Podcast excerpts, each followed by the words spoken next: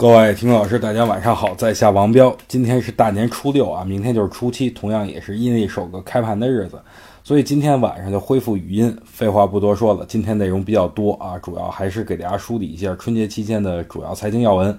老虎吃人这事儿啊，与财经不挨边儿，咱们就不说了。那咱们就先说说美国股市。因为特朗普的原因呢，道指啊先是突破两万点，后是瞬间跌回原点。特朗普估计得骂街，这也太不给面子了，这叫特朗普式下跌。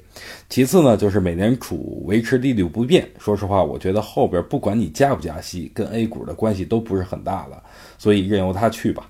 最后呢，也就是春节档的电影票房四天二十四亿票房啊，很不幸的告诉各位，我也是受害者之一。不是因为电影有多好看啊，只能说春节期间大家都闲的没事儿干啊，干嘛去呢？只只能去看电影，所以啊，票房才高的，再也找不到跟甲方乙方那么优秀的贺岁片了。